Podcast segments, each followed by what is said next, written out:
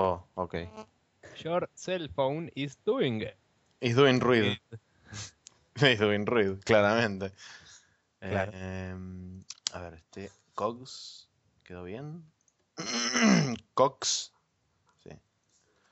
Zenbound. Ese. Corgis. Corgis everywhere. Yo no entiendo el fetiche que tienen los de Distracted con los corgis. Y por ahí les gustaba Cowboy Bebop, chaval. A todos. Sí. bueno.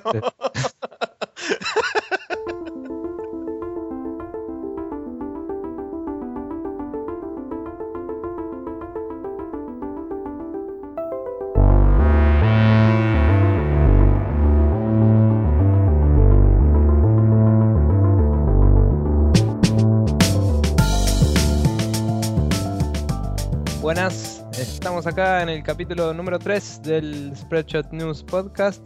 Soy Nicolás, Maxi está del otro lado. Hola Maxi, Hola, señor. ¿cómo le va? Todo bien, todo bien, todo tranquilo, por suerte. Hola, querida audiencia. ¿Cómo les va a todos? Ya está. Y ahora saluda a la audiencia. Ok, bueno, hola audiencia también, ¿qué tal? Eh, bueno, nada, eh, esta vez me toca conducir a mí porque fue una decisión arbitraria de querés que conduzca yo y si te pinta y dije, bueno, dale. No, Y- en realidad vino Shao Kahn y nos dijo, choose your destiny. Y elegí. Claro, y la torre de en medio me tocaba a mí.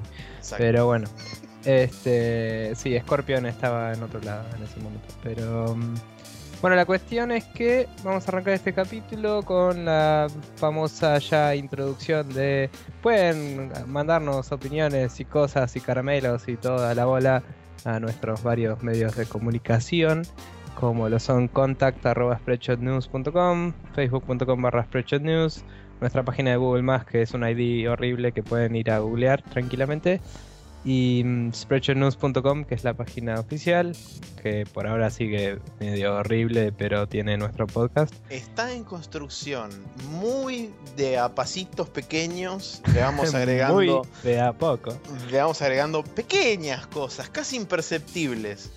De modo tal que no sea un shock el día que aparezcan explosiones de colores de todos tipos, tamaños y formas y ustedes digan, oh my god, estoy en la quinta dimensión cuando Claro. entren a nuestro sitio. Estaría bueno eso igual, pero bueno. Eh, igual sí está bueno que en la página tenemos eh, un link al feed directo de- del podcast por si alguna persona se quiere suscribir y no tiene iTunes por ahí, que también estamos en iTunes. eh, puede estar bueno eso.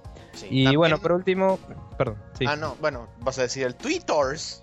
Sí, tenemos un Twitter, Spreadshot News, así tal cual, arroba Spreadshot News. Eh, les quería pedir si se copan en darnos feedback con qué les parece el podcast y si quieren que hablemos de algo en particular por ahí o lo que sea. Eh, particularmente nos están faltando un poco, bueno, hoy tenemos muchas noticias de Nintendo en particular, pero nos están faltando noticias de Xbox y Nintendo porque nosotros somos más users de, de PlayStation y PC por ahí. Entonces, si conocen algún buen lugar de donde sacar noticias de esas cosas en particular, ¿O quieren bueno. ustedes capaz de repente participar algún día? Quizás, ¿por qué no? Eh, sí, podemos invitar gente, podemos probar cosas, no sé. Si quieren hablar con nosotros, el- por ahora lo más activo, digamos, es el Facebook. Pueden escribirnos ahí, contestamos, lo que sea. Y bueno, nada, em, quería incentivar un poco ahí comunicación para Está ver bien, cómo les parece que nos está yendo. We need feedback.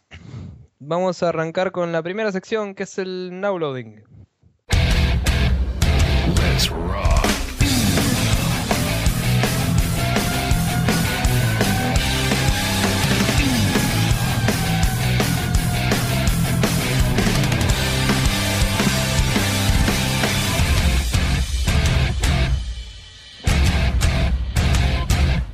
Y en el now loading, Maxi tiene para contarnos de De algo así como 7 millones y medio de cosas, porque hay una cantidad increíble de noticias. Vamos a ¿Cuál arrancar. estoy hablando del now loading? Ah, uy, bueno. Entonces no tenemos una cantidad increíble de noticias ahora, sino que voy a hablar sobre el Metal Gear Peace Walker AC Collection, como hablé la semana pasada. Lo único que puedo decir, además de todo lo que dije la semana pasada, es que lo gané porque no lo había ganado en, su, en un primer momento, porque obviamente, como habíamos dicho en el capítulo anterior, yo me colgué por una razón X, la cual Nico había aludido que era porque él se había colgado con el Valkyria Chronicles y yo me colgué con el Metal Gear para retarlo. Entonces agarré y me puse a jugar de vuelta y lo gané. Es, a ver, eh, en cuanto a historia, hay... Y le voy a anticipar a aquel Metal Gear Solid fan que es así tipo super hardcore y es tipo kamikaze de la, de la serie y demás. No le quiero faltar el respeto, pero hay dos errores bastante grandes en cuanto a fechas que no cierran ni por casualidad. Con respecto a dos edades de dos personajes. Un Pero- hechicero lo hizo. Bueno, ponele que sí.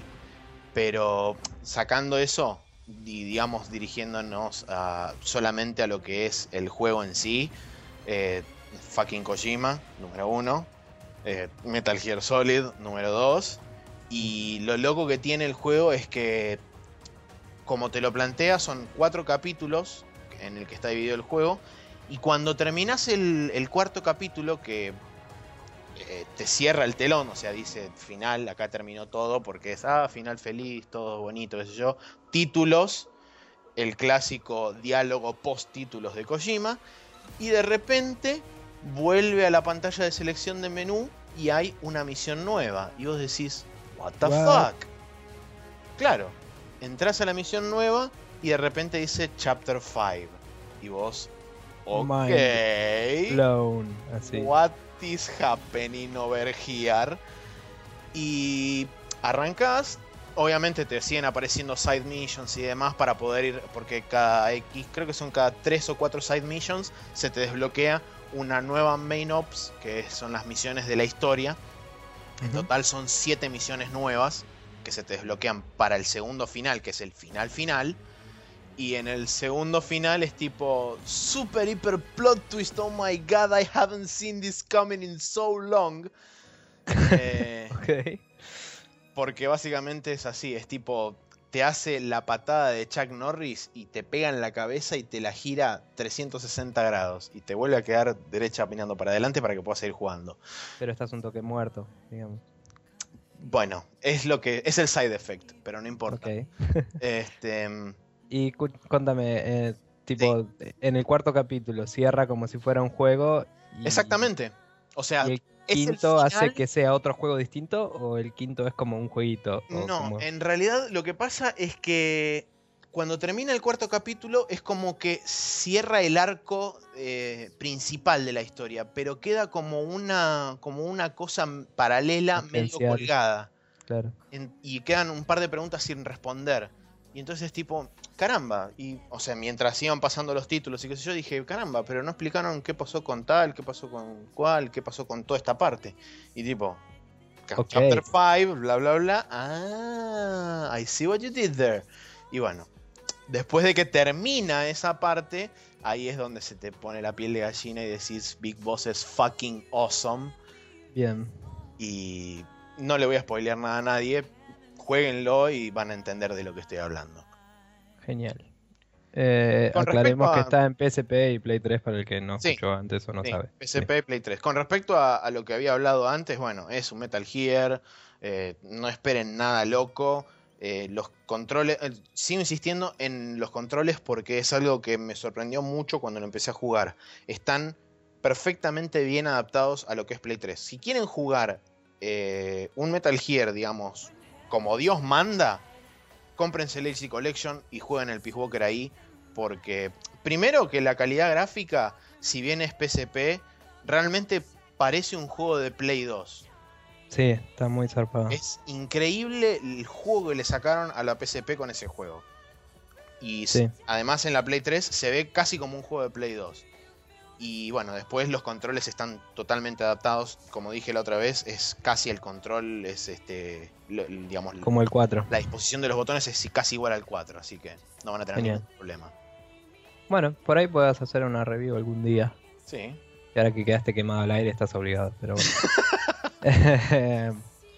A Bueno. ver, y usted, señor Nicolás, por lo que estoy viendo acá en nuestro machete, Usted Sí. jugó algo así como 76 juegos diferentes. Eh, el tema es que jugué poquito a muchos juegos, pero sí. Vamos a tratar de ir rápido con todos y después hablar de los que jugué más, digamos. Eh, primero seguí jugando al Darksiders 2, todavía no lo terminé, creo que lo termino pronto y planeo hacer una review probablemente en el aire. Y ahora estás quemado todo vos. Y lo voy a hacer.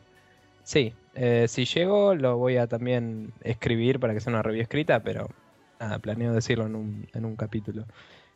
Después estuve probando el Train 2 Goblin Menace, que es la expansión del Train 2.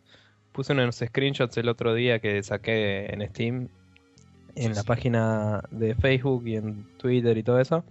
Y pueden apreciar lo bien que se ve. Mucho lindo, eh. Mucho lindo. Increíble y no sé si explotaron más el engine o si simplemente son ya la tienen muy clara con explotarlo eh, a nivel diseño, ¿no? Tipo el, el diseñador de niveles sabe hacerlo bien, pero se ve más hermoso de lo que se veía el Train 2 y eso ya es una locura, es increíble. Si podés Max, comprátelo y jugalo porque es muy zarpado. Eh, estuvo en oferta y creo que sale 9 o 10 dólares sin oferta. Que eh, el juego solo sale 15. Así que nada, tiene 6 niveles, pero los niveles del train son bastante largos para el que no lo conoce. El juego tiene creo que 8 o 10. Sí, de hecho lo expandieron bastante con respecto al Train 1, los niveles del Train 2. Sí, sí. En el Train 1 eran 7 niveles y te duraba como 7 horas, para que te des una idea. Ujú. Y bueno, nada, eh, muy bueno. Después, eh, eso fue en PC y después me llegó mi Nexus 7, que tanto decía. Me la han regalado porque pronto se viene mi cumpleaños. Oh, y- yeah. Sí. Eh, y ya saldremos de joda, yupi. Em, nada, eh, estuve probando el hardware porque es un lindo aparatito, entonces probé varios juegos. No soy gran jugador de mobile, pero quise ver cómo se veía y eso, entonces me puse a probar algunos. Eh, los que estuve probando son el Dead Trigger, el Grid Corp, el Strike Fleet Omega, el Cogs, el Zenbound 2 y el Renaissance Blood. De todos estos, los que más jugué, eh, primero voy a decir un poquito de cada uno. Dead Trigger es de zombies, ahora voy a contar más. Eh, el Grid Corp es uno de estrategia que está para PC también. Interesante, está gratis en Android y todavía no sé con qué te trata de currar porque jugué muy poquito. Pero se ve interesante y nada, como está para PC también, por ahí el que no tiene un Android lo puede chusmear. Vamos a poner el link. El Strike Fleet Omega es de los que están haciendo ahora el Shadowrun, el Shadowrun Returns. Eh, creo que es de ellos, sí.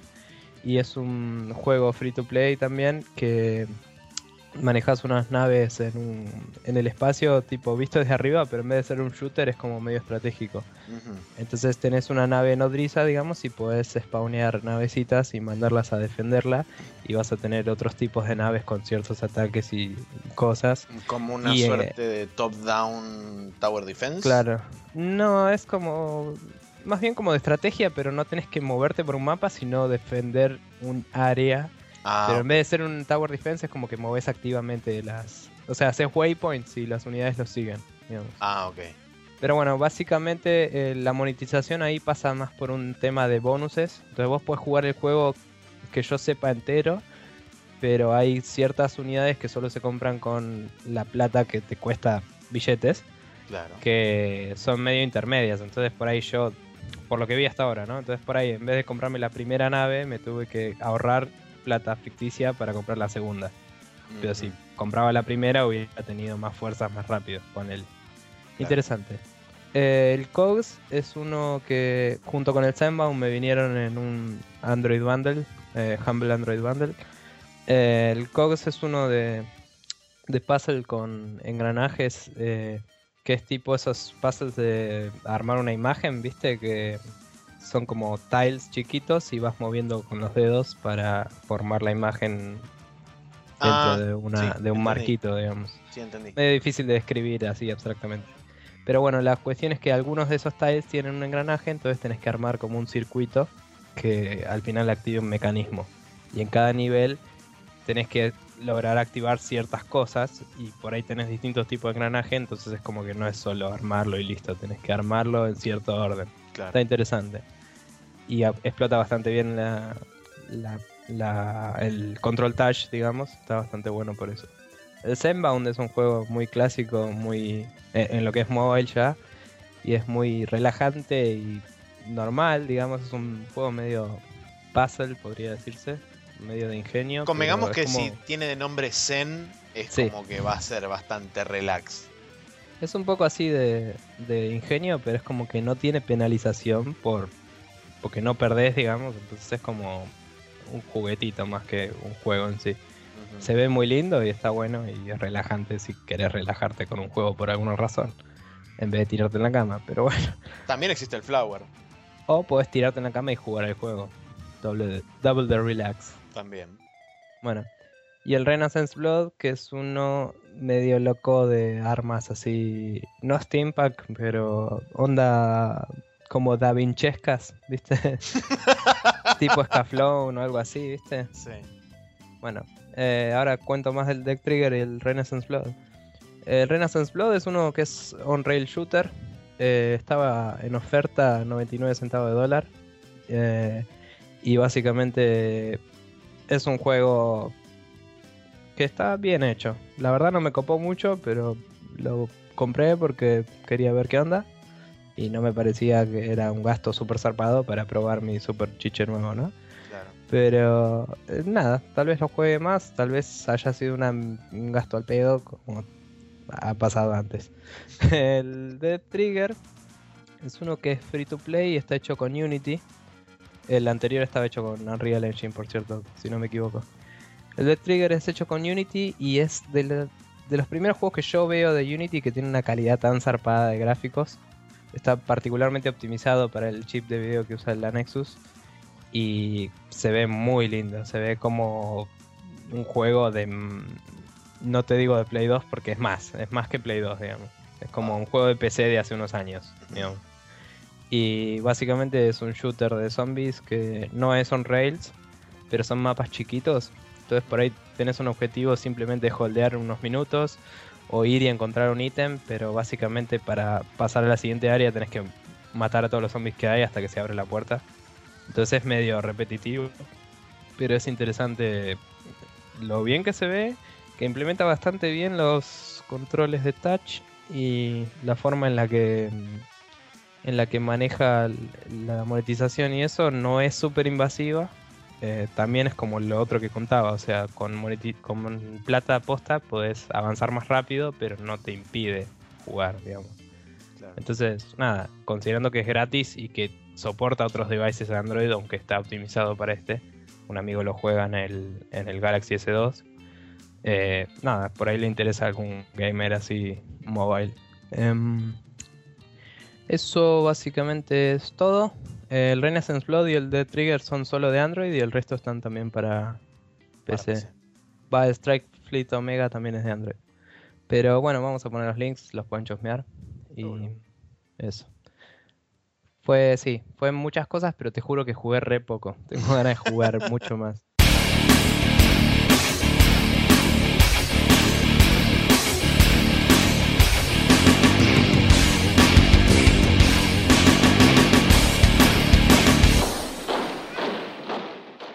Bueno, acá vamos a estar en la sección de Rapid Fire, que la otra vez básicamente dijimos Hot Coffee, noticias, yupi, pero en realidad teníamos pensado dos secciones diferentes. Voy a explicarlo rápidamente. Rapid Fire son unas son las noticias de la semana que son destacables, digamos. Y el Hot Coffee son las noticias que son más para discutir eh, sobre su contenido, digamos. Hoy vamos a tener las dos, porque hubo como infinitas noticias en la semana. y porque el capítulo pasado lo grabamos un martes y hoy es jueves, claro, 13 de septiembre, día en que se anunció la fecha de salida de la Wii U y todo eso, que ahora vamos a hablar de eso. Así que nada, tenemos desde el otro martes hasta ahora muchas cosas de que mencionar y hablar, así que vamos a arrancar de una vez. Maxi, ¿querés arrancar vos? Sí, por supuesto. Tenemos como primera noticia que Ubisoft por fin se sacó la venda de los ojos y escuchó la razón de los dioses del Olimpo y van a descartar definitivamente el bendito DRM de Always Online que tenían hasta no hace demasiado tiempo. Que según palabras de ellos, nunca en realidad lo aplicaron del todo porque la cuestión fue que cada vez que lo intentaban aplicar la gente los recontraputeaba de arriba abajo y terminaban sacando un patch a los 10-15 días para deshabilitar el DRM. O sea que eh, a ciencia cierta nunca funcionó ni cumplió la función que debería haber cumplido, sino que simplemente estaba ahí para hacer emputecer a la gente, que la gente protestara y que después los chabones dijeran, bueno, bueno, está bien, ahora le mandamos un patch, listo. este Muchas empresas usan DRM más para prevenir que se rompa la fecha de salida del juego. Eh, yo creo que eso también es una de las tantas millones de excusas que ponen los chabones. En realidad el DRM lo usan para combatir sin ningún tipo de éxito la piratería. No, lo, comprendo, pero digo, hay empresas que lo hacen explícitamente para eso y después lo parchean sin que le digan nada. O sea, el primer. O sea, ponele.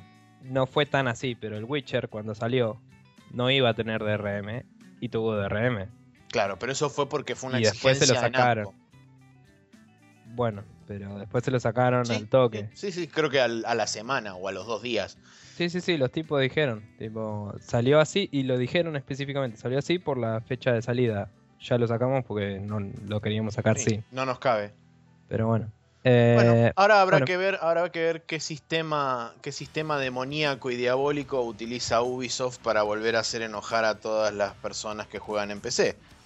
Bueno, ya hablaron de que iban a empezar a moverse más al free to play y básicamente vaciar nuestros bolsillos. Sí, y aparte también está el bendito Uplay que es un Origin barra Steam, pero de Ubisoft. Sí. Así em. que felicidades, otro username y otro password. Yeah. bueno. Eh, siguiente noticia de EA, otra empresita así con mala onda.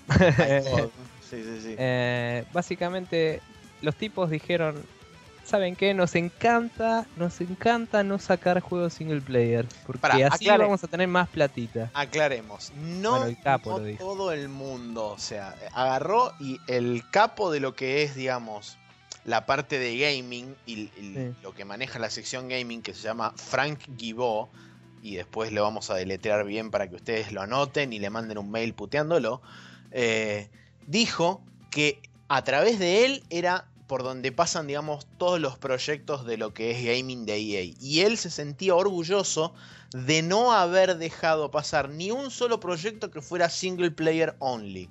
Tenía que tener sí o sí algún componente online. Lo que no quiere decir multiplayer. Estamos hablando de componente online, ya sea leaderboards, transacciones, modo multiplayer, cooperativo, algo algo online. algo que necesite un online pass. Exactamente. algún tipo de DRM que, entre comillas, no es intrusivo, porque básicamente sin él no existe el juego, digamos. Claro. Bueno. La cuestión es em, que levantó tanta polvareda este, este quilombete que, que, mandó el muchacho que a los pocos días, creo que fue a los dos días, una cosa así, en una entrevista con Eurogamer, el, el mismo chabón salió a decir, no, no, no, no, no, no me entendieron, yo no quise decir eso en realidad. Yo quise decir que el nuevo Command Conquer va a tener single player. Por ejemplo. Claramente. Y, además de otras cosas, como por ejemplo, yo no estoy intentando matar los juegos single player, solamente dije que le quería agregar un componente online y me transgiversan la información y qué sé yo. Típico PR bullshit de EA o de cualquier otra compañía grande que se precie de tal. Igual digamos que también hay, hay gente que reporta cosas por el culo, pero bueno, sí. Sin duda, sin duda. Hay, hay, este, hay, gente, con, hay gente mala leche de los dos lados. Seguro. Pero normalmente uno tiende a creerle un poquito menos a las empresas que a los. O un poquito más al que no es EA, básicamente. en este ahí, ahí tenés el título del capítulo. Creerle un poquito más al que no es EA. Mira. Ahí Bueno, eh, para seguir vamos a contar un par de noticias de Xbox. Voy a arrancar con que el Metal Gear Rising Revengeance en eh, Japón no va a salir en Xbox y a nadie le importa, no sé por qué lo pusimos acá. Raiden, Raiden, Pero... Raiden. Ponele. Así es como lo van a llamar cuando no ande nunca. Pero bueno, o sea, en, en- como posteó, ¿qué fue? Pedro en, en- en Facebook. Creo tipo, que sí. Hay seis personas decepcionadas. en Japón a nadie le importa la Xbox y posta que no sé por qué lo pusimos, pero todo bien igual. Ahí es está. que creo que es una creo que es una nota de color que le agrega digamos un poco más de o sea más que nada lo agregué por la cuestión drama que viene digamos con todo lo que es Metal Gear Rising y demás. Tipo arranca en el 2010 se anuncia primero para Xbox 360 después se anuncia para Play 3 nunca se anuncia para PC se cancela el proyecto arranca de vuelta a través de Platinum Platinum anuncia para, Pel- para Play 3 360 y PC, después cancela PC y ahora cancela Xbox 360 en Japón. Me asusta que sepas todo eso en memoria, pero bueno. Curiosamente, y esto es dato, dato agregado porque lo tengo en la información en mi cabeza, es como vuelvo a decir, una fuente de sabiduría inservible. Ok. eh, curiosamente, Platinum Games empezó a desarrollar juegos exclusivamente para Xbox 360. Primer juego que sacó fue el Bayonetta, que lo desarrolló en 360, y el port a Play 3 lo hizo Sega. sí. Así que las vueltas de la vida. Así es. Eh, bueno. Eh, después salió el Mark of the Ninja, un juego que tiene muy buenos reviews. La verdad lo tenemos medio en vista. Va, no sé, vos Max, vos lo tenés en vista. Yo la verdad que cuando me lo mencionaste el otro día no tenía ni idea de que existía ese juego. Después miré un par de trailers y fue tipo, ah, pero mira qué piola. Es algo así como una suerte de Shinobi, pero con cosas medio... Es un toque lo que queríamos hacer hace mucho tiempo. ¿Te acordás? Pero alguien lo agarró y lo hizo bien. Y lo hizo, básicamente, porque nosotros no lo hicimos. Pero bueno, no importa. Eh, no, no sé, o sea, lo hace el equipo que hizo eh, el Shank y el Shank 2, que se llama Clay. Eh, tienen unos animadores muy buenos, un estilo de dibujo muy particular, eh, porque está hecho a mano el arte, ¿no? Y mm, básicamente va a ser totalmente stealth en 2D. Y vas a tener que jugar con las luces, las sombras, los sonidos y la inteligencia artificial de los enemigos para poder pasar los obstáculos. Muy interesante. Eh, tienen pensado, o quieren, digamos, según oficialmente anunciaron, hacer eh, eventualmente una versión de PC, pero no está confirmado nada. Y eso nos lleva a la siguiente noticia, que es que el Trials, que tuviera su versión Trials HD y Trials Evolution en Xbox, va a volver a la PC, porque originalmente los Trials eran juegos de Flash en PC, Exacto. en el año 2013, el que viene, con su edición Gold Edition, que va a incluir tanto el Evolution como el HD. en Más contenido extra exclusivo para la versión de PC. Sí, y eso algún día nos gustaría discutir un poco sobre eh, hacia dónde va la Xbox, porque no es que nos parezca que está prendida a fuego ni nada, porque tiene su mercado muy particular en Estados Unidos, pero sí nos parece que las exclusividades de Xbox son no exclusivas para nada. De hecho, Y- justamente hoy estaba hablando con, con un, par de, con un par de amigos. Eso mismo, dije, ¿hace cuánto que Xbox no saca un juego 100% exclusivo? Y me refiero a juego 60 dólares, cajita, disco, toda la bola. El Halo ODST. Me parece que el Gears of War 3 fue el último, que fue tipo, no sé Ah, si principio de este año o fin del año pasado. Bueno, pero el año pasado se hablaba de que la Play 3 tenía un lineup muy fuerte este año y la Xbox no, básicamente. Y el anterior también. Bueno, no importa, la cuestión es que siempre reflexionamos un poco sobre esto y nosotros no somos usuarios, entonces por ahí nos gustaría saber qué opinan ustedes, eh, si quieren mandarnos alguna opinión quien use Xbox y, y quiera contarnos un poco. Claro. Eh, básicamente la mayoría de los juegos exclusivos de Xbox eventualmente terminan en PC y encima los portean bastante bien en general y los hacen con más contenido, o sea... Si le ¿Vale la pilas. pena una Xbox hoy en día? ¿Vale la pena pagar una suscripción a Xbox Live en vez de tener una PC que está bien, te sale más inicialmente, pero no te suscribís a nada y con tu internet normal ya puedes jugar? ¿Me entendés? Hoy que estamos en el final del ciclo de las consolas actuales, me parece que la Xbox está perdiendo eh, eh, market en el mundo. You are perding terren in El- this gaming. Mientras que se mantiene muy fuerte en Estados Unidos, porque tiene una identidad muy fuerte con, con todo lo que es el, el bueno, el, todo lo que es el gaming en el living, digamos. Y tiene mucho de streaming y cosas de, exclusivas con ESPN, de deportes y eso. O sea, tienen todo su mercado, pero bueno. Claro, justamente lo que iba a decir. La, la Xbox 360 mutó de ser una consola a ser un media center ahora. Sí.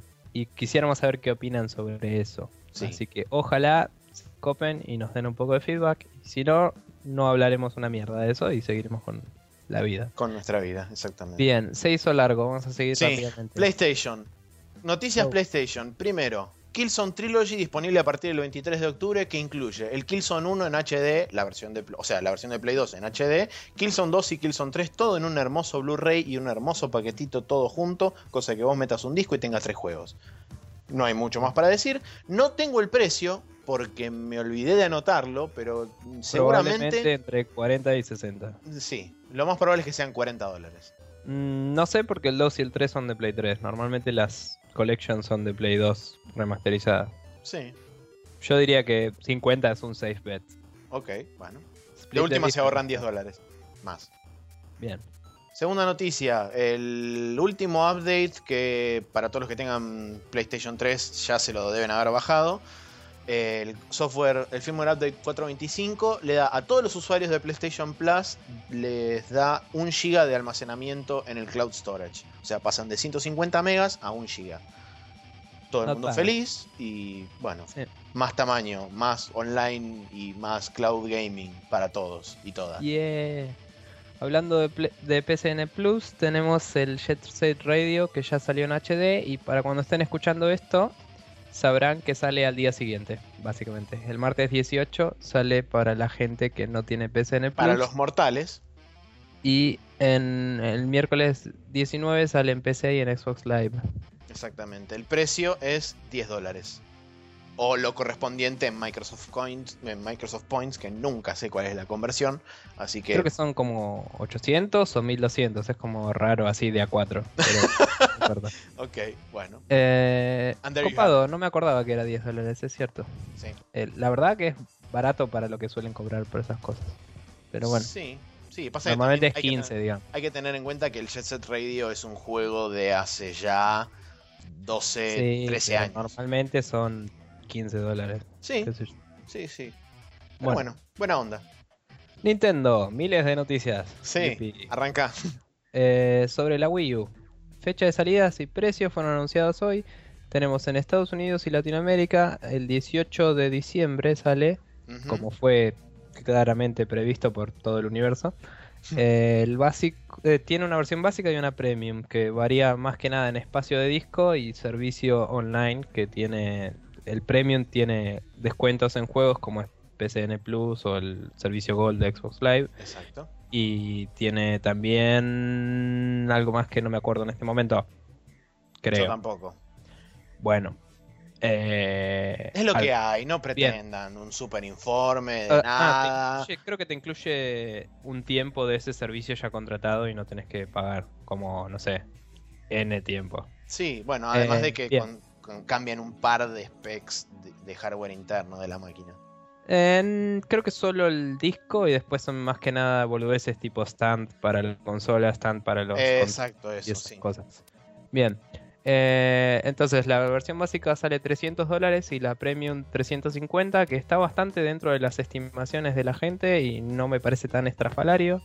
Sí me parece que para el hardware visual que tiene, que es lo que lo primero que va a ver la gente, ¿no? El- los gráficos, puede que haya gente escéptica, pero la verdad es que dijeron que, por ejemplo, en Japón un control de los de la tablet sale más o menos 180 dólares. Entonces la mayoría del costo sería por agregar ese control que tiene su propio hardware de streaming, la pantalla, los controles y el touch y toda la bola. Se les complicó ahí me parece, no sé si eso va a estar muy bueno para el público en general, digamos, o para el que se supone que apuntaría. También se anunció que el, el receptor de, del Wiimote no estaría incluido en Japón, creo que en Estados Unidos sí. En Estados Unidos sí y en Europa también. Y bueno, nada, se cagan en sus propios gente, no sé por qué, no importa. Porque Eh, creo que para- básicamente ya consideran que hasta el barrendero del barrio tiene una Wii, entonces es como, ¿para qué les vamos a vender dos veces lo mismo, no? Por ahí viene con el documento nacional en Japón, yo qué sé. Gracias por hacerse japonés. Aquí tiene una Wii de regalo. Claro, pero bueno. Eh, bueno, en Europa sale el 30 de noviembre. eh, sale el básico entre 260 y 325 dólares. No sé por qué tanta diferencia, Maxi. Porque dependiendo el país y dependiendo el carrier, digamos, que, que lleva la consola. Bueno, y el Premium sale entre 310 y 390 dólares. Y en Japón va a salir el básico 335 y el Premium 400 y va a salir el 8 de diciembre. Exactamente. Em, Con respecto a la cantidad de juegos que va a haber disponibles aproximadamente eh, durante el lanzamiento y de ahí en adelante, para Estados Unidos calculan entre 50, eh, más o menos 50 juegos desde el momento del lanzamiento hasta una ventana que se, se extiende hasta marzo de 2013. Más o No menos en, ese, en ese rango van a estar, digamos, desperdigados los 50 juegos iniciales de Wii U. creo que es el mejor lanzamiento de consola de Nintendo en mucho tiempo. Sí, sí, en cuanto a cantidad de juegos es verdad. Porque Para- se quejaba mucho la gente de que por ahí Sí. salió la DS y la 3DS y no había nada, Sí, eso es muy cierto. realmente. Es que normalmente, normalmente siempre pasa con los lanzamientos de Hay que aclarar que hay muchos ports, pero, Sí, pero sí. bueno, eh, está muy bien que hayan bueno, son juegos de Wii U en definitiva. Eh, eh, bueno, Más juegos. Para Europa, alrededor de 10 juegos. Esto es solamente para la fecha de lanzamiento que se extiende hasta fin de año en Europa. Y en Japón, alrededor de 20 juegos, también más o menos para la misma fecha. genial. Eh, se anunció el Bayonetta 2 exclusivo para Wii U, solo para joderlo a Maxi, me Sí, parece. sí. Y Pero bueno, otra gente que le gusta el juego también. tengo pero el Bayonetta Mail Edition que sale en febrero, así que no me importa. Sí, que podés explicarle a la gente. No, la gente va a entender mi interno. mensaje subliminal que yo le mando a través de las ondas simbióticas del audio. Ok, bien. Y por último, salió eh, ayer en el eShop, que es el shop de 3DS de juegos eh, en línea, ¿no? Eh, salió un juego de Game Boy Advance, inaugurando la sección de Game Boy Advance para 3DS, que básicamente solo la gente que tenía el Ambassador eh, Package, se llama, o lo que sea, Qué buena pregunta. eh, solo los Ambassadors, que eran los Early Adopters, eh, tenían acceso a juegos de Game Boy Advance en 3DS y no había ninguno a la venta. Eh, claramente Australia está adelantado en uso horario a nosotros, entonces se supone que pronto vendría a este continente y los otros eh, juegos de Game Boy Advance. Por ahora era un solo juego, pero lo- la noticia era que se inaugura la sección de juegos de Game Boy Advance. Claro. Bien. Por último, último, último. Te dejo tenemos que- a vos. Sí. eh, el señor este que no es Steve Jobs anunció el iPhone 5. Y sí, es la única forma en la que iba a, a nombrarlo el chabón. Solo para joder. Em, básicamente tiene pantalla más grande, because of reasons. eh, es más potente, como el doble de potente. Tiene más memoria RAM y eh, más copado, yuppie. Y más iPhone. Es más iPhone que nunca. Claro. Y mm, no tiene muchas features nuevas a nivel software, digamos, o prestaciones. Es más que nada más potente y más pantalla. Y después también anunciaron un iPod 5, que hace varios años que no sacan un iPod. Me sorprendió que no saliera uno cuando salió el 4S, porque era el momento según la, el, el patrón que siguen, ¿no? Cuando salió el 3GS, sacaron el iPod 4. No, sacaron el iPod 3. Y después con el 4 sacaron el, el 4. Con el 4S tendrían que haber sacado el 5, claramente. Pero bueno. em, el iPad movió todo ahí. La cuestión es que el iPod 5 no es tan potente como el iPhone nuevo, pero en general no lo necesita porque tiene menos prestaciones, entonces se compensa y es más o menos similar el hardware. Va a tener la misma pantalla, similares características. Hay unas notas en Gamasutra que vamos a quotear una que da todas las specs oficiales, digamos. Pero hay unas notas que hablan sobre el impacto que puede tener en la industria de los juegos.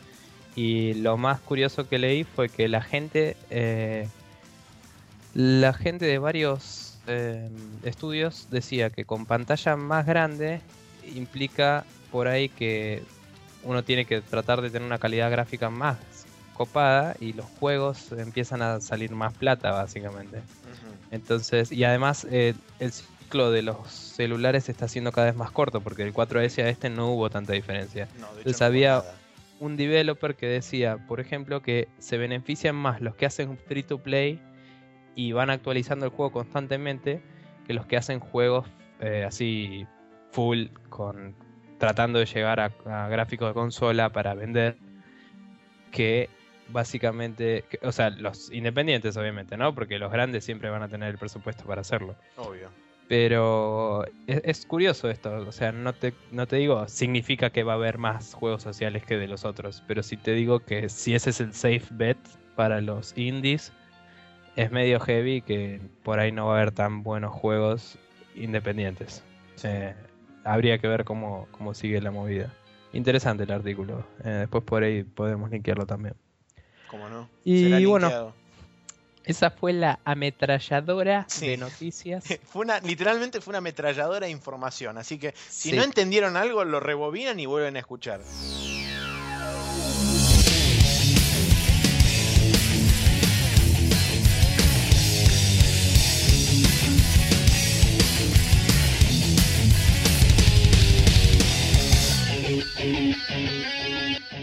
En el Hot Coffee vamos a hablar de Steam, porque nos encanta, porque sí, porque Una vez todos los capítulos, todos los capítulos terminamos hablando de Steam, porque, porque sí, porque, Porque está es. Steam.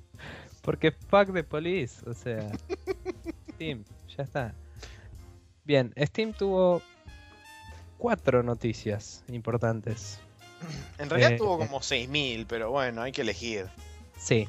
Eh, básicamente, eh, Steam pasó una transformación eh, medio transparente para el usuario promedio, pero para los que están como todo el tiempo usándolo y eso, como que de a poco le fueron haciendo un rolling out de muchas cosas nuevas eh, en un tiempo relativamente reducido, de hecho. Sí. Así que, para empezar, tuvimos hace poco el cambio de la Steam Community. Ahora está más dividido el contenido en varias eh, partes que te permiten, por ejemplo, entrar a un stream donde puedes ver toda la actividad de tus amigos, ver qué juegos se compraron, con quiénes se hicieron amigos, eh, los screenshots que postean y todo eso. Después tenés los Game Hubs, que son, eh, puedes ver todo el contenido social de la gente, o sea, generado por, por los usuarios, sobre un juego. Entonces, si yo pongo screenshots o videos o lo que sea, va a aparecer ahí. Que está bueno cuando por ahí la review no te alcanza para convencerte de un juego. Puedes ir y ver qué opina la gente, ver qué grabó, qué hace, que por ahí te spoilean zarpado también. No Sí. sé cómo. no Bajo sé si tu propio proceso- riesgo. No sé si hay un proceso de curación con eso, digamos, de Mm, contenido. me parece que no, es tipo a la buena de Dios. Y tipo, si te mandás y te spoilean jodido, Lola. Igual fueron relativamente honestos con algunos de estos cambios y dicen que están en un proceso de cambio y se atajan diciendo eh, todo esto depende del feedback de ustedes y lo vamos a tratar de ir llevando con ustedes. Así que nada, la, la comunidad está interesante. Por, por lo menos en nuestra zona así, Argentina, la actividad de los gamers argentinos suele reducirse a jugar al counter. y, y la En gente- PC. y- En consolas es FIFA o PES, o sea, su contraparte, o este Street Fighter claro. barra Mortal Kombat. Y, mm, pero bueno, lo que digo es, eh, por ahí no hay tanta actividad así en la comunidad de Steam, por ejemplo, pero eh, se ve se ve interesante, se ve como que puede llegar a algún lado, no te digo reemplazar a Facebook, pero sí te digo por ahí separar un poco más el gaming de otras cosas. Sí. Además, lo que tiene de copado el Steam Community es que dentro de esos Game Hubs metieron, o sea, primero que trasladaron todos los foros de Steam, los metieron adentro del cliente de Steam. O sea que tenés Está- los foros de Steam genéricos con referencia al cliente, están ahí adentro, dentro de lo que es el, la subsección de discussions. Y dentro de cada Game Hub tenés el foro particular de cada juego. O sea que vos podés ir directamente desde tu, desde tu librería, puedes entrar al Game Hub del juego, vas a la tab de discusiones y ahí adentro tenés todos los threads del foro original de Steam de ese juego en particular. O sea que está muy copado porque está bien ordenado. Se fijaron también de conservar los viejos modos de acceso. Sí. Puedes hacer botón derecho, ir a los foros, todo eso. Así que es medio redundante en algunos aspectos, pero para la gente que ya lo conocía, eh, todo bien. Este, mm, Yo creo bueno, que eventualmente van a terminar migrando hacia lo que es la, la globalización de todo, o sea, la unificación, mejor dicho, de todo en el cliente de Steam. eh, puede ser. Está, está muy Em, bien. eh, bueno, siguiente cosa interesante. Había salido Steam Greenlight, ya Lo hablamos habíamos de dicho. eso. Eh, Vieron que en el capítulo anterior yo había dicho que había 300 y pico y Max dijo, eh, hoy había 16. Bueno, básicamente todo el mundo subió su proyecto de juego a la vez Sí, igualmente y hay. se llenó de mierda. Exactamente, eso es lo que iba a decir. Todo el mundo empezó a decir, eh, loco, yo soy un indie y quiero hacer un juego y tipo, no puedo vender porque hay mierda en el medio haciendo ruido. Entonces, la decisión de los flacos de Steam fue básicamente cobrar un ingreso a su servicio de 100 dólares. Que es una. que es donado, como me está anotando acá el señorito Max, Exactamente. es donado a Child's Play, que es una caridad de Estados Unidos, em, en la que proveen juegos a niños enfermos en hospitales. Y mm, básicamente, o sea, Steam no gana nada de esta plata y el hecho de cobrar eso hace que gente que sube proyectos en joda, por ejemplo, o lo que sea, se va a tener que comer un pequeño garroncito si quieres joder a la gente. Porque sí, 100, 100 porque estaba el, el primer día estaba lleno de proyectos que decían Half-Life 3 por todos lados y era tipo. Pero bueno, eh, la verdad que es medio choto eso de parte de la gente que, o sea, pero bueno, qué sé yo, bla, people being people. Em, bien, eh, Well done. Hubo, mucha- hubo discusión. hubo mucha discusión con esto. Había gente que decía, eh, 100 dólares es mucho, qué sé yo. Pero esa gente en general son usuarios, no son developers. Sí. Los developers están bastante conformes en general.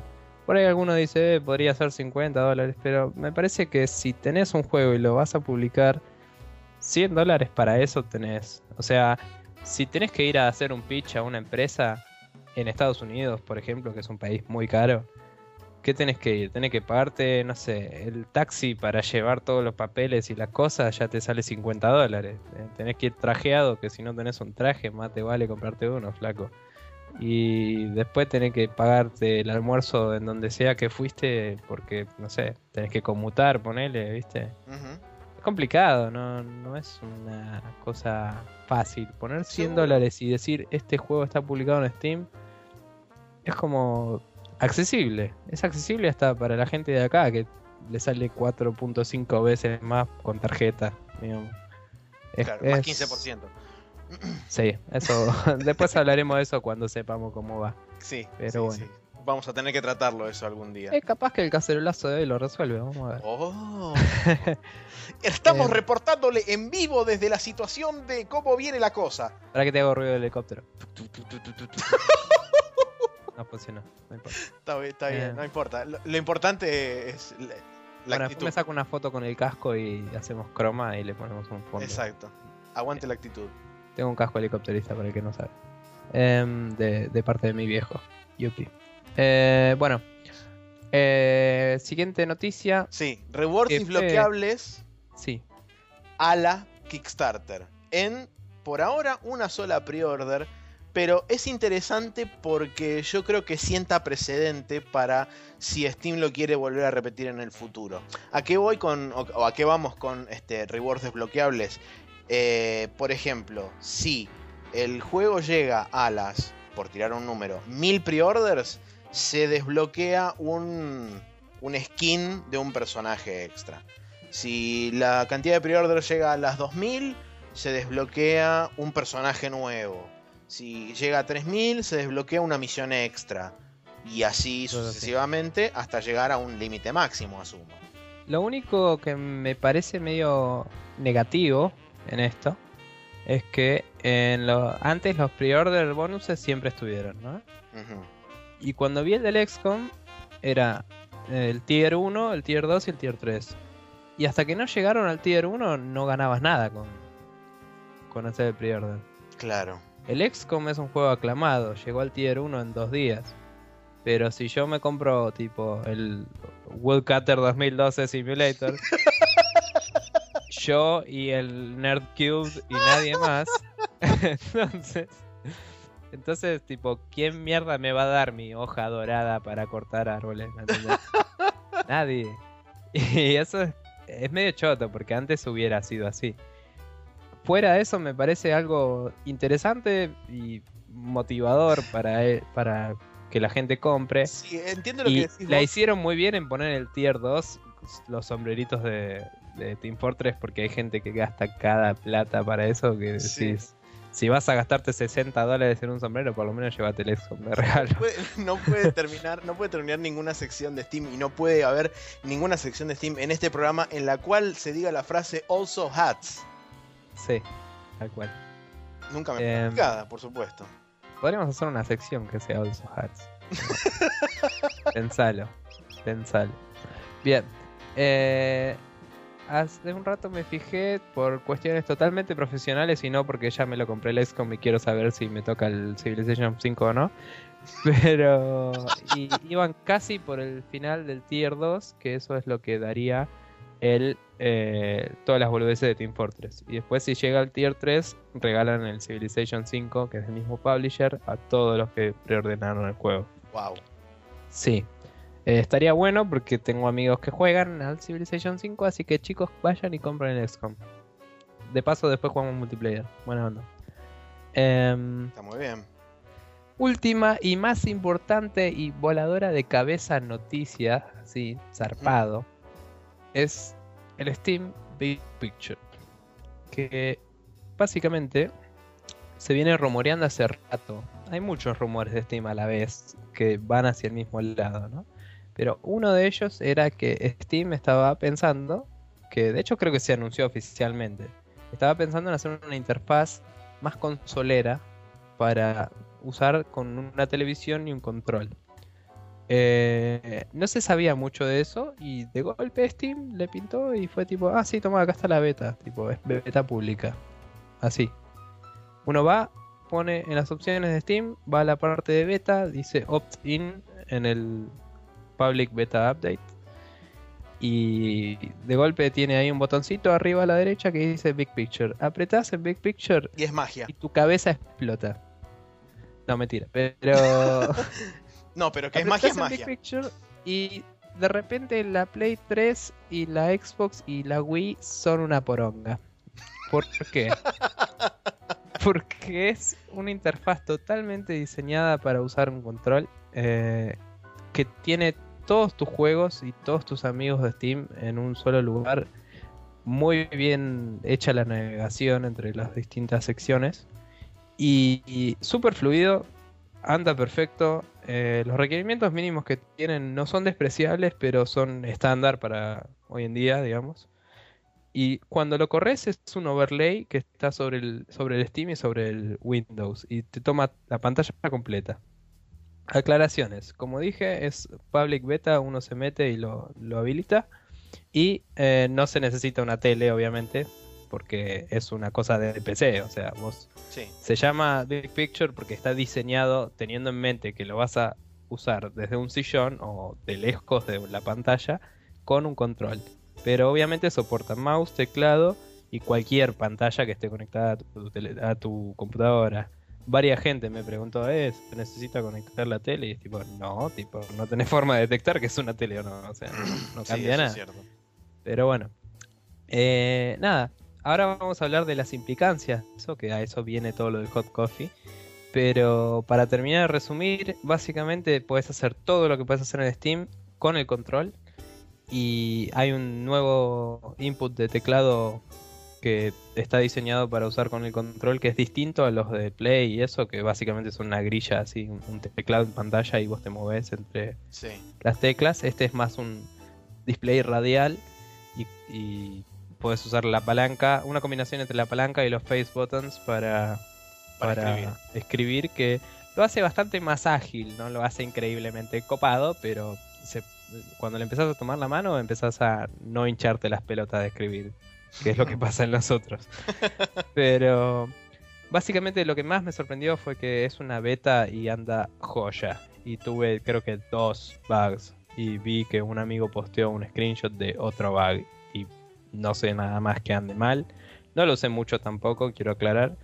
Pero me pareció que andaba joya. No sé si quieres agregar algo más a lo que es antes de hablar de las implicancias.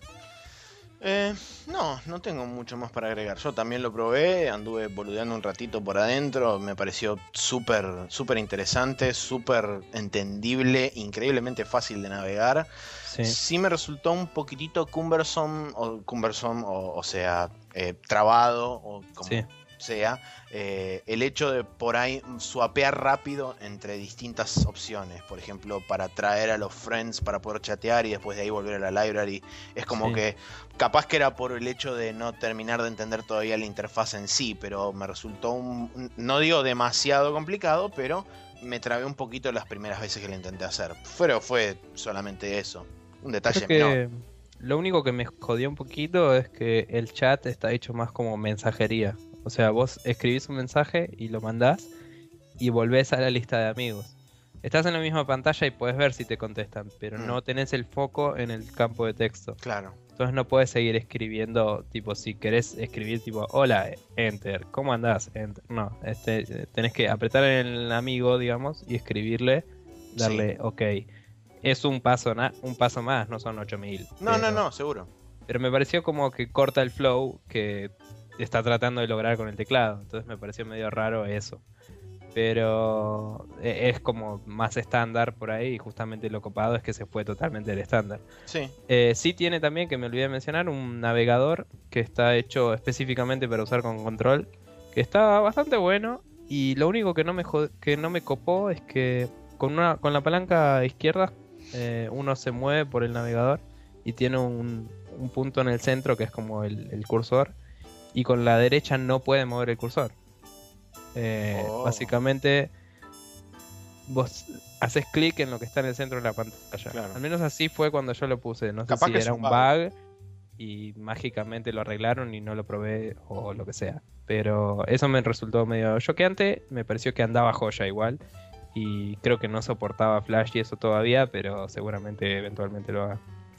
Eh, lo que sí debo decir es que cuando salía la interfaz normal, algunas cosas de la interfaz normal me parecieron que podrían haberlas mejorado como hicieron en ese. Como es switchar entre las tabs, tarda una banda todavía en la interfaz normal.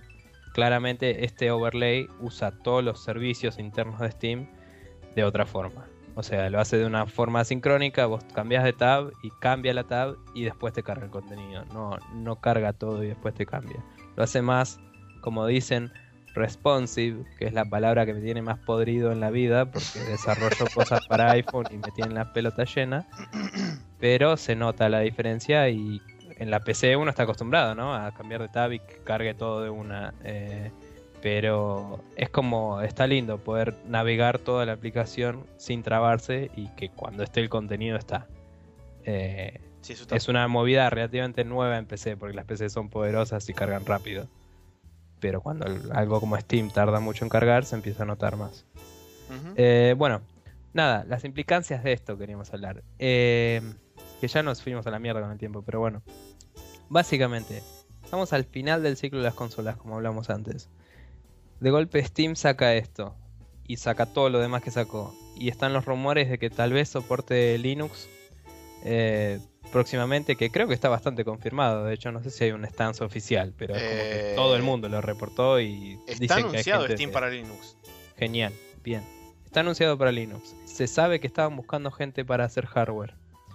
Eh, se habló hace un tiempo de una Steambox, entre comillas, que por el nombre y por el tipo de cosas que están pasando me sugiere una especie de Mac Mini o Chromebox, que es más o menos lo mismo, pero de Steam una PC chiquita, digamos, eh, tamaño tupper, por así decirlo, que se conecta a la tele y estaba pensando el otro día que podría ser tanto una PC como un aparato que streamea de tu PC principal, tal vez. Claro. No lo sé. Eh, porque de hecho si vas a la parte de Big Picture te habla de que todas las posibilidades que hay para conectar tu compu a la tele y dice que ya hoy en día hay hardware para streamear que anda muy bien Y ahí empieza a haber soluciones que son para todo el hogar, además de solo una o dos habitaciones. Entonces, bueno, básicamente, nada, nos pareció que este esta nueva interfaz va a tener que empujar a las consolas a desarrollar nuevas formas de interactuar porque básicamente es bastante revolucionario, es como muy lindo, anda genial, es eh, tiene la posibilidad de hardware cambiante por ser una PC, digamos. O sea, trajo la experiencia de la consola, que es lo que atrae a mucha gente, a la PC. Y la PC sigue siendo más cara, pero te la compras hoy y te va a durar mucho tiempo. está bien, las consolas duran más, ¿no? Pero te compras una PC hoy y ya puedes correr muchos más juegos que los que pueden correr las consolas. Y vas a poder correr muchos más que los que van a durar estas consolas. Y tal vez las, algunas de las que vienen. Entonces es como... Va a empujar a la industria más adelante, en mi opinión.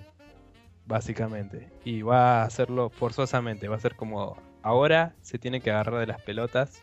Los de Xbox y los de Play y los de Nintendo y ver cómo responder a esto, porque me parece que Steam les va a robar bastante terreno solo por el timing en que decidieron hacer esto. No sé qué pensás vos.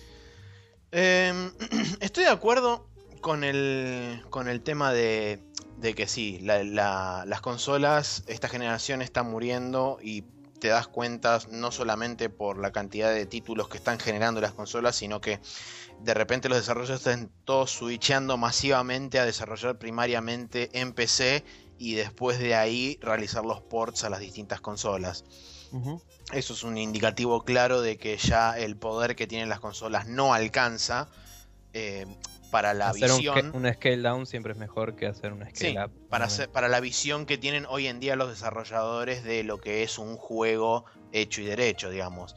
Teniendo la posibilidad de utilizar el poder que tiene hoy en día una PC de, alta gama comparada con una consola que tiene hardware de hace 6-7 años y va a haber una diferencia bastante notable. Por eso creo que sí, es, cierto lo que decís vos.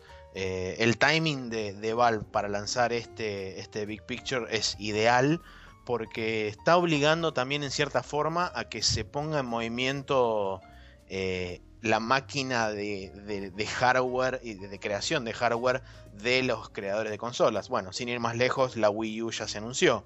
Pero para no hacerlo demasiado largo, yo creo que la Wii U es, es una generación y media más adelante. O sea, eh, no es, una, no es una, próxima generación real, sino que es una generación intermedia que está entre la Play 3 y la 360. Y como lo fue la Wii en su momento. Como, la, como lo fue la Wii en su momento. O sea, no está siendo realmente Next Gen, sino que es Next Gen.5. Claro. Em, o sea, This Gen, pero sí. Claro, Current Gen.5, eso. y, y sí, realmente creo que Steam obviamente es un hit or miss con esto. No es que los chabones, o sea, para mí es un hit or miss, porque digo, o capturás el público de entrada, porque el que es fana de Xbox y solamente tiene una Xbox y tiene una PC chota para hacer lo mínimo imprescindible en una PC, va a seguir con su Xbox y va a estar feliz con su Xbox. Lo mismo va a pasar con el fanático de Play 3. Aquel que tiene PC... Este... Y se iba a comprar una Xbox, por ahí no se la compra. Exactamente. Ahí, ahí es donde voy. El que hoy en día está este, jugando primordialmente en PC, se va a mantener en PC porque va a decir, ok, bueno, ahora tengo la interfaz que tiene una consola. ¿Qué más quiero? Tengo facilidad de acceso, tengo un montón de cosas. Yo creo que también hace un tema de eh, streamlinear el proceso de desarrollo, porque uno piensa cuando hace un juego para consola, hacer el mismo juego para PC y es tipo, uy, pero si no soporta el teclado y tal cosa y qué sé yo. Y no te digo que no va a ragear nadie, pero sí te digo que si de golpe tenés este servicio, si solo haces un juego que solo soporta teclado, eh, que solo soporta gamepad y está pensado como consola, menos gente se va a quejar y va a tener buenas ventas, ¿me entendés? Sí. La gente podría empezar a usar la PC como una consola. Si eso es bueno o no, es discutible. Pero el hecho de soportar eh, la experiencia de consola en la PC hace que el desarrollo probablemente también empiece a enfocarse en la nueva generación, en empezar en la PC y después dirigirse a otros lados. ¿Por qué? Porque es más fácil por ahí eh, sacar el juego en Steam y va a empezar a entrar en el mismo tipo de jugadores, ¿me entendés? O sea, yo por ahí, eh, ponele, me pongo a jugar en el living, ¿no?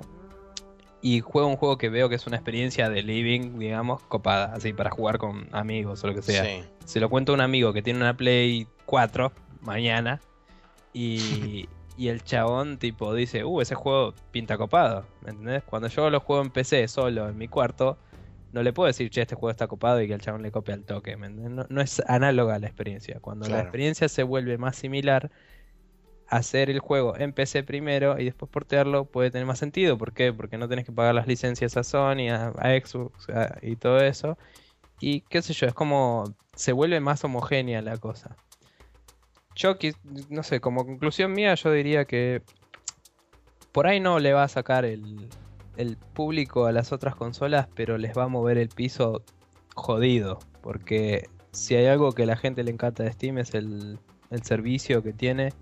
Y cuando te trae la misma experiencia que otra compañía con un servicio increíblemente mejor, indiscutiblemente mejor, esa otra compañía tiene que levantarse y ponerse las pilas. No, Concuerdo. eh, es la única conclusión que tengo. Em, bueno, Social Move.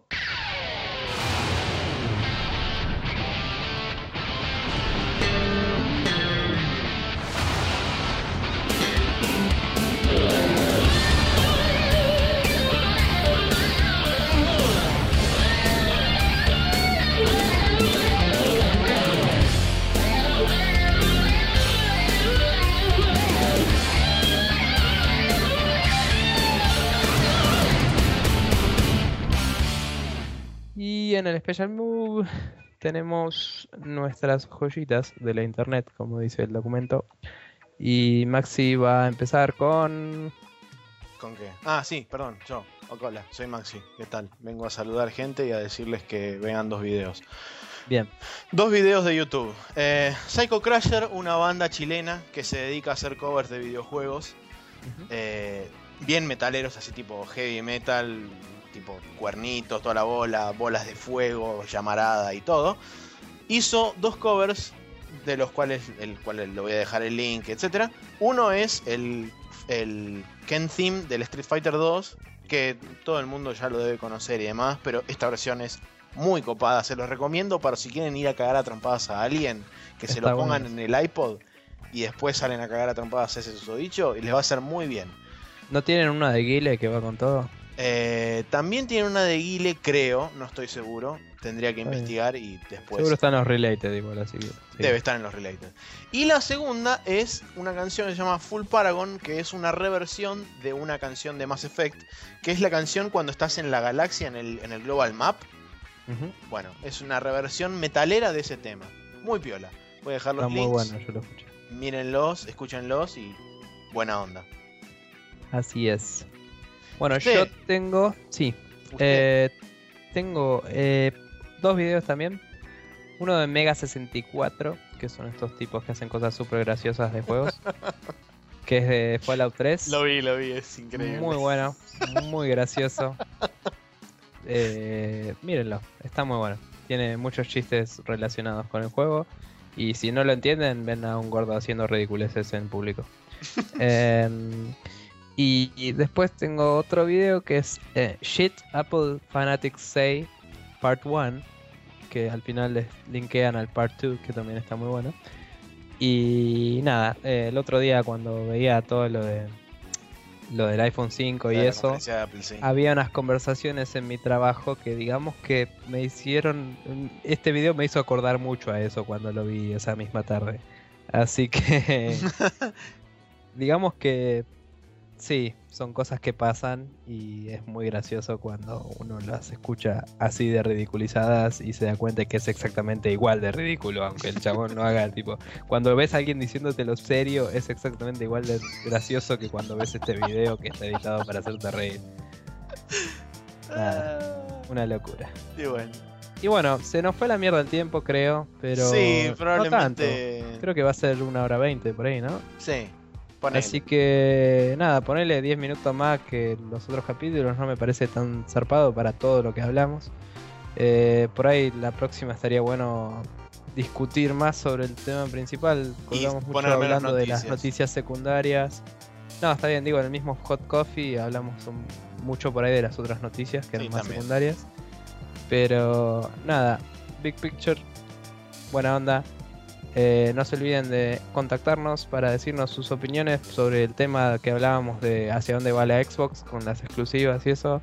Si quieren contarnos qué les pareció el Big Picture también, pueden contactarnos en contact.spreadshotnews.com, facebook.com barra spreadshotnews, en Google Más, búsquenlo, spreadshotnews.com, pueden comentar en el, en el post del podcast en arroba spreadshotnews en Twitter y pueden eh, suscribirse a nosotros al iTunes o buscar el feed en la página oficial para poder continuar escuchándonos en esta cosa que no puedo decir cosas tan graciosas como Maxi, pero si querés te lo cedo Maxi, decilo. Bueno, esto fue una vez más esa nave interplanetaria que nace desde un huevo interespacial y surca a través de los distintos agujeros negros para llevar desde otros universos y zonas paralelas y o aledañas a la mesa para que ustedes puedan observar, ver, tocar y o u leer sobre todo lo que le informa la vida y el universo de los videojuegos. Dos. La venganza. Eso es Spreadshot News. Bueno, nada, me parece que fue impecable. Hasta luego. Chao chicos.